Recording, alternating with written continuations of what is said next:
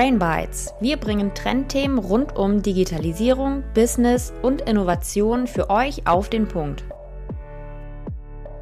Moin moin und herzlich willkommen zu einer neuen Episode von Brain Bites. Heute geht es um ein Thema, welches wir tatsächlich schon relativ lange im Backlog haben, aber irgendwie kamen bisher immer andere Themen dazwischen. Aber heute ist es endlich soweit. Es geht um das Thema SEO oder auch zu Deutsch Suchmaschinenoptimierung. Und heute, ta da da da, darf ich endlich mal wieder die liebe Sophie als Expertin interviewen. Also an dieser Stelle, ah, hi Sophia, da war der, da war der Jubel schon schneller.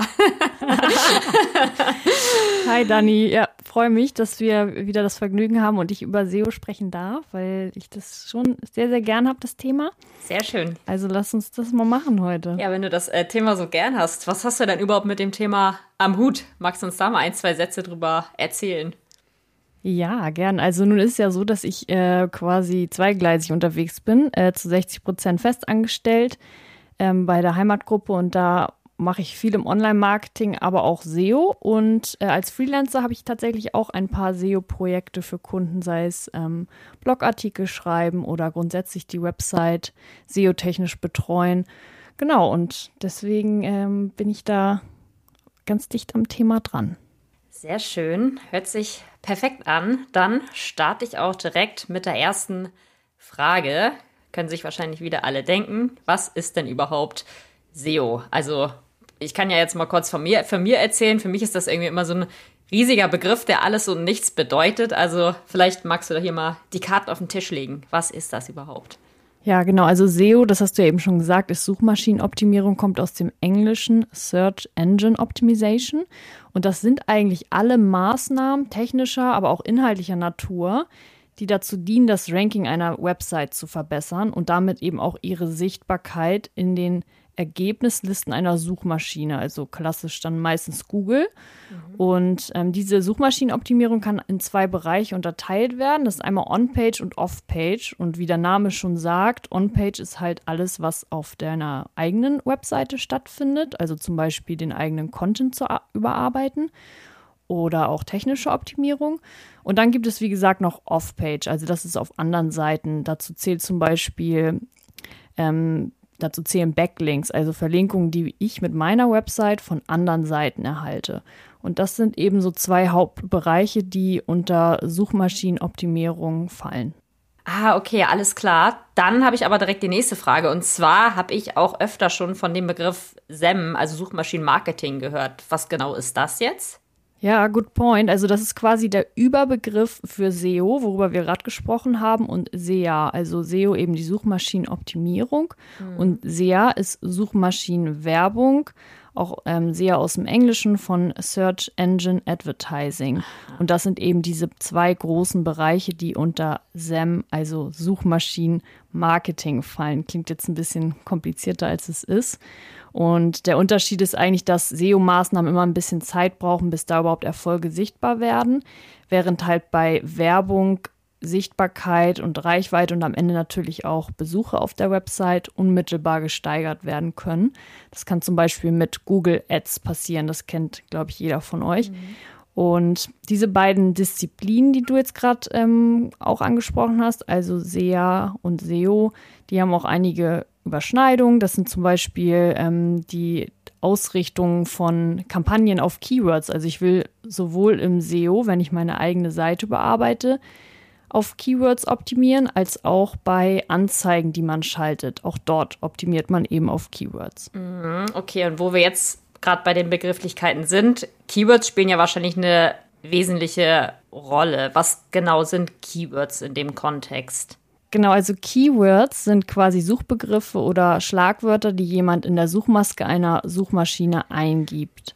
Und wenn ich dieses Keyword eingebe, dann lässt quasi die Suchmaschine ihren Algorithmus darüber laufen, um dann am Ende alle Ergebnisse auszuspielen, die zu diesem Keyword passen. Und die Ergebnisse, die ich dann bekomme, das ist quasi die SERP, nennt sich das. Das ist die Suchergebnisseite. Also bei Google, wenn ich jetzt ein Wort eingebe und die Befunde dann auf der Seite bekomme, dann sind das die Ergebnisse zu dem jeweiligen Keyword oder mehreren Keywords, die ich eben zuvor eingegeben habe.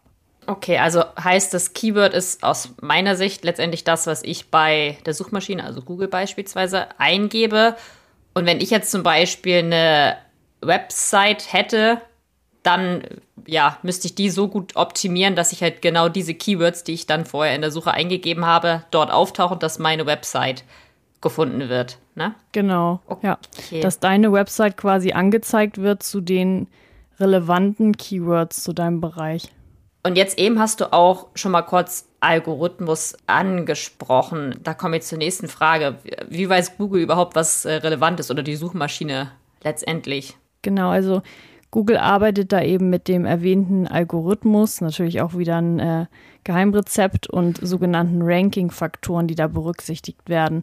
Und damit wird dann jede Website eingestuft und bewertet. Und dieser Algorithmus ändert sich häufig. Das ist ja auch bei Instagram und Co. genau dasselbe. Da weiß niemand so genau, was steckt jetzt mhm. dahinter und was, was ist das Erfolgsrezept. Es gibt aber dennoch äh, so eine bestimmte, so einen bestimmten Kriterienkatalog, an dem man sich entlanghangeln kann, um die eigene Website für die Suchmaschine zu optimieren. Das sind tatsächlich in Summe um die 200 äh, Ranking-Faktoren, die da ähm, wohl eingerechnet werden. Wow. Und dazu zählt zum Beispiel, wie schnell eine Website lädt oder wie sich der Nutzer auf der Seite verhält. Dazu komme ich später dann auch nochmal im Detail. Hm, okay. Und ja, ich als Finanzfreak wollte ich gerade sagen, ich will jetzt natürlich auch noch mal ein bisschen auf die Zahlen und Fakten eingehen. Ähm, kann man das irgendwie untermauern? Also was bringt SEO? Kann man das in Zahlen und Fakten wiedergeben? Also ich habe dir jetzt erstmal eher so allgemeine Zahlen noch mitgebracht, die ungefähr die Relevanz zeigen. Und zwar Fand ich mega spannend. 68 Prozent aller Online-Erfahrungen beginnen mit der Suchmaschine. Also die Suchmaschine ist der Ausgangspunkt für alle weiteren Erfahrungen, die ich dann oder Erlebnisse, Käufe, was auch immer, was ich eben online tätige. Ja, stimmt. Das fand ich schon mal mega spannend. Ja. Dann ist natürlich auch ein großer Punkt, wie wichtig ist das jetzt überhaupt, dass ich vorne ranke in den Suchergebnissen? Und da habe ich direkt mal eine Gegenfrage für dich. Wie oft klickst du überhaupt auf die zweite Seite in den Suchergebnissen? Ich überlege gerade, ob ich das in meinem Leben schon mal jemals gemacht habe. Also, also, boah, bestimmt von, von 30 Suchen einmal oder so. Also ich mache das gefühlt okay. nie. Also ich, ich wirklich, ich gucke echt so die ersten vier, fünf Ergebnisse an und äh, dann war es das. Ja, das passt auch zu dieser, äh, zu diesen Studienergebnissen, die ich hier gefunden habe, nämlich 0,78 Prozent der Google-Suchenden klicken auf die Ergebnisse der zweiten Seite. Also Krass. Also wahnsinnig wenige Leute ja. kommen überhaupt auf Seite 2. Also alles spielt sich auf der ersten Seite, ja. also auf den ersten zehn organischen Suchergebnissen, also die, die nicht bezahlt sind. Ja. Da spielt sich halt alles ab. Last but not least, um die Bedeutung von äh, Suchmaschinen Optimierung zu untermauern. 92,9 Prozent des weltweiten Traffics werden tatsächlich durch die Google-Suche oder eben Google-Bilder oder Google Maps generiert. Mhm. Und wahrscheinlich wird es diese Zahl sogar in Zukunft noch mehr erhöhen, weil alle jungen Leute sind natürlich extrem mit dem Internet mhm, aufgewachsen, stimmt. mit ihrem Smartphone an der Hand. Ja. Und alles, was sie wissen wollen, das gucken sie nicht im Brockhaus nach, sondern eben bei Google. Von daher, das ist eine Zahl, die tendenziell eher noch steigen wird. Also es ist einfach extrem wichtig, wenn man sich anschaut, wie unser Informationsverhalten oder mhm. unsere Informationssuche im alltäglichen Leben abläuft. Ja, definitiv. Das hat es auf jeden Fall schon mal gut auf den Punkt gebracht, was äh, SEO dann überhaupt bringt. Aber magst du uns da vielleicht auch noch mal zwei, drei Fakten nennen, was konkret SEO dem Unternehmen bringt? Ja, also in erster Linie reden wir da ja immer häufig von Sichtbarkeit. Also ich bin als Unternehmen sichtbar, weil das ist natürlich die Währung des Internets, wie wir gerade festgestellt haben. Und wenn ich sichtbar bin, dann habe ich natürlich auch ähm, positive Effekte auf meine Markenbekanntheit, weil wer jetzt eben Suchmaschinenoptimierung länger angeht, der hat den Effekt, dass Suchende eben auch häufiger mit dem Unternehmensnamen, mit dem Markennamen und so in Kontakt kommen und dadurch eben sichtbar sind. Und ich kenne diese Marke dann, weil ich habe sie häufiger vielleicht schon mal gesehen, wenn ich zu gewissen Begriffen was gegoogelt habe. Und der Nebeneffekt ist, ich verdränge dadurch dann auch Konkurrenz und sichere mir Marktanteile, wenn ich es wirklich schaffe, auf Top-Positionen zu ranken in den Suchergebnissen. Mhm. Und im Zweifel ist es vielleicht auch so, dass die Konkurrenz eben gar nicht, also 0,0 in SEO investiert. Und wenn ich dann schon mal anfange und das vielleicht noch nicht 100 Prozent mache, aber vieles mache, dann mhm. habe ich halt einen Wettbewerbsvorteil ja, bei dem. Genau, und damit hängt natürlich zusammen, Sichtbarkeit allein reicht nicht. Ich will ja eigentlich Traffic, also mhm. Website-Besuche. Ich will, dass jemand auf meine Seite kommt. Und wir haben ja eben gelernt, alles klar, ich muss auch auf Seite 1 sein, damit ich Traffic überhaupt habe, weil du, du selbst klickst ja zum Beispiel fast nie auf Seite 2. Also mhm. welche Ergebnisse wirst du auf Seite 2 öffnen? Und deswegen, also SEO hängt ganz stark damit zusammen, dass ich den Traffic meiner Website erhöhe. Und vor allen Dingen ist die Qualität des Traffics, also die Qualität der Website-Besucher ist hoch, weil wenn jetzt jemand schon eingibt, ähm, E-Sport-Veranstaltung Schleswig-Holstein, dann ist es ja super wahrscheinlich, dass er so eine Veranstaltung mal äh, besuchen will, weil sonst würde er es nicht angeben. Mhm. Dann ist er also für euch eine spannende Person jetzt einfach ja. mal, was mir gerade so einfiel. Direkt das heißt, auf die mich Person, bezogen, sehr schön. genau. wenn ich das jetzt mal vergleiche mit Außenwerbung, ihr würdet irgendwas zum Thema E-Sport ähm, in Kiel als, als Außenwerbung machen. Ja. Die Leute, die da alle vorbeigehen, da sind ja so viele dabei, ja. die sich dafür nicht interessieren. Das heißt, die Streuverluste sind mega ja, hoch. Stimmt. Und das ist halt hier echt der, mhm. der Knackpunkt, warum es so einen großen Unterschied macht. Stimmt, ja. So, weiterer Punkt, äh, durch ein gutes Ranking werden Neukunden auf mich aufmerksam, die im besten Fall vielleicht einen Vertrag abschließen, was in meinem Online-Shop kaufen oder sich zu einem äh, ersten Beratungsgespräch anmelden. Und was halt wirklich für Unternehmen dann auch immer noch spannend ist, SEO ist zum einen messbar, sei es jetzt, wie ranken meine Keywords mhm. oder wie lang sind Personen auf meiner Seite, das kann ich messen. Und es ist nachhaltig. Also wenn man jetzt einen guten Artikel geschrieben hat und den immer wieder optimiert, dann wird er auch weiterhin gut ranken, wenn jetzt nicht gerade wahnsinnig große Veränderungen auftreten. Mhm. Das heißt, es ist wirklich nachhaltiger, als wenn ich jetzt für einen Monat Google Ads schalte. Ach krass, okay. Genau. Ja, und was ich für Unternehmen auch immer noch spannend finde, wenn man sich eben mit SEO auseinandersetzt und vor allen Dingen auch mit Keywords zum Beispiel, dann wirft das oft auch strategische Fragen auf, die sich zum Beispiel darauf beziehen, wie sollte sich jetzt das Unternehmen ausrichten? Was sind Themenfelder oder auch Produkte, für die sich meine Kunden interessieren? Und das kannst du, also darauf kannst du dann auch nochmal stoßen, wenn du tiefer einsteigst mhm. im Rahmen von SEO oder im Rahmen von einer Keyword-Recherche. Ja. ja, macht Sinn, weil man sich dann auch einfach selbst nochmal mit seinen eigenen Keywords beschäftigt, beziehungsweise mit seinem Unternehmen, ne? Ja, und mit den Kunden, du gehst ja. auch viel mehr in den Kopf der Kunden. Ja. Du verstehst, was sind die Pains oder wo haben sie Bedürfnisse, ja. wo könnte ich einfach auch Mehrwert liefern. Mhm. Stimmt, ja. Das ist ja auch allein so, wenn ich jetzt ähm, das Suchvolumen zu gewissen Themen anschaue, wie jetzt zum Beispiel Trenchcoat und ich sehe dann, dass momentan viele suchen Trenchcoat mhm. grün oder sowas, ja. dann weiß ich, ah, das ist jetzt äh, ein spannender, spannendes Ding. Vielleicht sollten wir die nicht nur in beige und schwarz anbieten, sondern ja. auch in grün. Also um das mal runterzubrechen. Ja, ja, stimmt. So, ab jetzt googeln alle nur noch Trenchcoat grün. Ich sage das nur, weil ich habe einen grünen Trenchcoat. Also. ja, okay. ich wollte gerade sagen, du hast jetzt genau. den nächsten Trend hier bestimmt. Gut. Bist du durch oder Hast du noch mehr Punkte für Unternehmen? Für Unternehmen ist es das tatsächlich, aber das ist keine äh, Einbahnstraße. Also tatsächlich haben Suchende davon auch was, mhm. weil wenn jetzt ein Unternehmen oder Seitenbetreiber allgemein ihre, ihre Seite für die Suchmaschine optimieren, habe ich eben als User auch was davon, weil die, das Nutzererlebnis, das ich auf der Website habe, ist eben besser. Die ja. Seite lädt zum Beispiel schneller mhm. oder ich finde einfach die Information und ich finde genau die Information, ja. die ich suche. Mhm. Das heißt, ich profitiere auch davon. Ja, definitiv. Also kann ich jetzt auch nur aus Nutzersicht sagen, wenn ich irgendwas google und die, die ersten drei, vier Ergebnisse nicht sind, dann bin ich direkt frustriert. Also ich will irgendwie alle genau. Informationen direkt finden. Genau. Und gerade diese SEO-Dichte, die in den letzten Jahren auch aufgekommen ist, also immer mehr beschäftigen sich damit, zwingt am Ende auch dazu, dass man guten Content veröffentlicht. Mhm. Ja. Weil sonst wird man es auch nicht schaffen zu ja, ja. ranken. Ja, hast recht. Stimmt. Das hebt nochmal ordentlich die Qualität an. Gut, das war auf jeden Fall schon mal sehr spannend, was sie überhaupt bringt. Zum einen dem Unternehmen, aber auch äh, den Nutzenden selbst. Hast du vielleicht jetzt noch mal ein paar äh, Tipps und Tricks für Unternehmen, beziehungsweise vielleicht sogar auch für Einzelpersonen oder Kleinunternehmer? Ja, also grundsätzlich kann man da schon einige Dinge beherzigen. Ich bin aber dennoch der Meinung, dass es natürlich nicht vergleichbar damit ist, wenn man jetzt äh, zusammenarbeitet mit einem SEO-Experten, mit einer Agentur, wenn man da eben wirklich von jemandem betreut wird, der da Fachkenntnisse mitbringt. Mhm. Und der sogar auch ähm, regelmäßig mal rüberschaut, weil mhm. das ist natürlich alles nicht in Stein gemeißelt. Ja. Stimmt. Ja, das ist ja das nächste. Es ändert sich wahrscheinlich auch alles ständig, so dass man genau diese Keywords dann wahrscheinlich auch jeweils oft anpassen muss oder immer wieder anpassen genau. muss. Ja.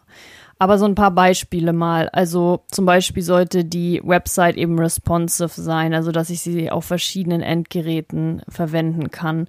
Dann habe ich schon gesagt, die Geschwindigkeit, in der die Inhalte auf der Seite laden, haben einen Einfluss. Dann, wie groß sind die Bilder, die ich hochlade? Die sollten eigentlich bis äh, roundabout 200 äh, Kilobyte sein.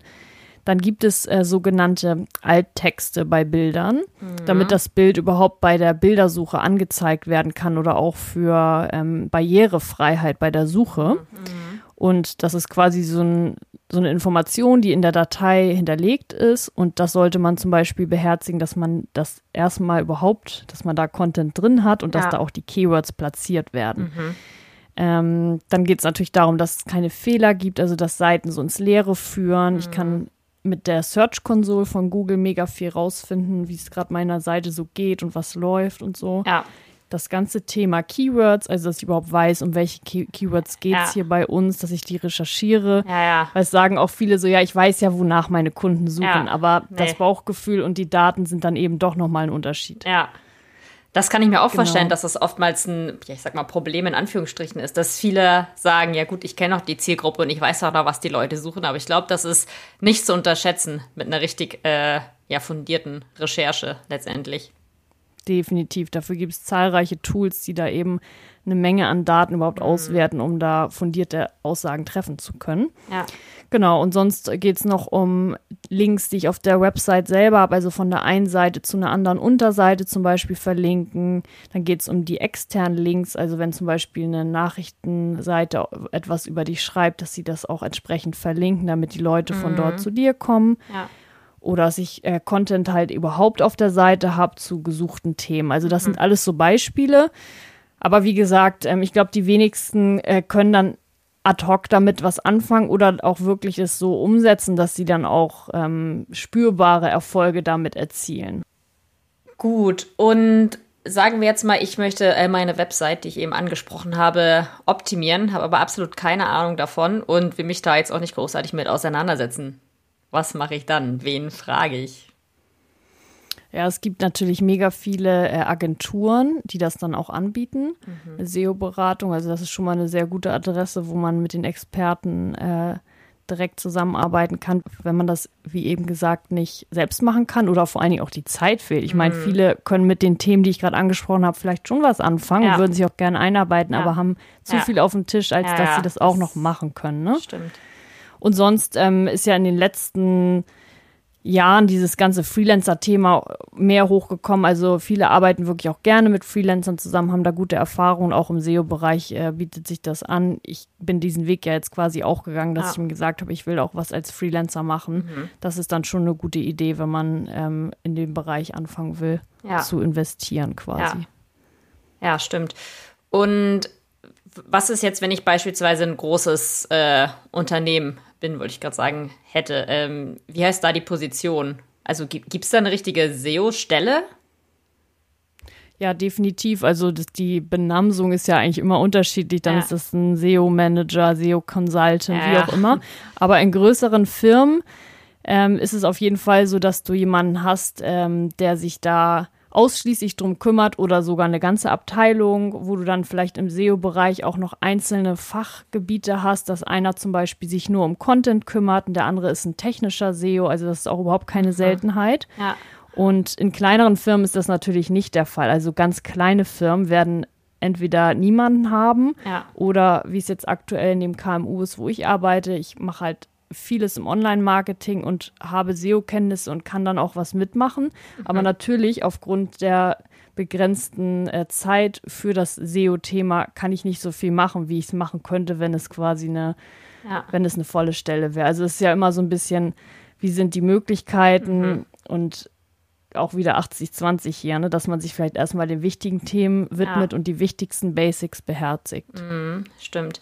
Aber das heißt jetzt, kommt natürlich auf die Unternehmensgröße an, wie die Stelle ausgestaltet ist. Ähm, sagen wir jetzt mal, wenn es äh, ein kleines Unternehmen, ein Einzelunternehmen, wie auch immer ist, ist da ein niedrigschwelliger Einstieg in das Thema auf jeden Fall auch. Beispielsweise einen Freelancer, so wie du, dass man da jemand einfach mal rüber gucken lässt.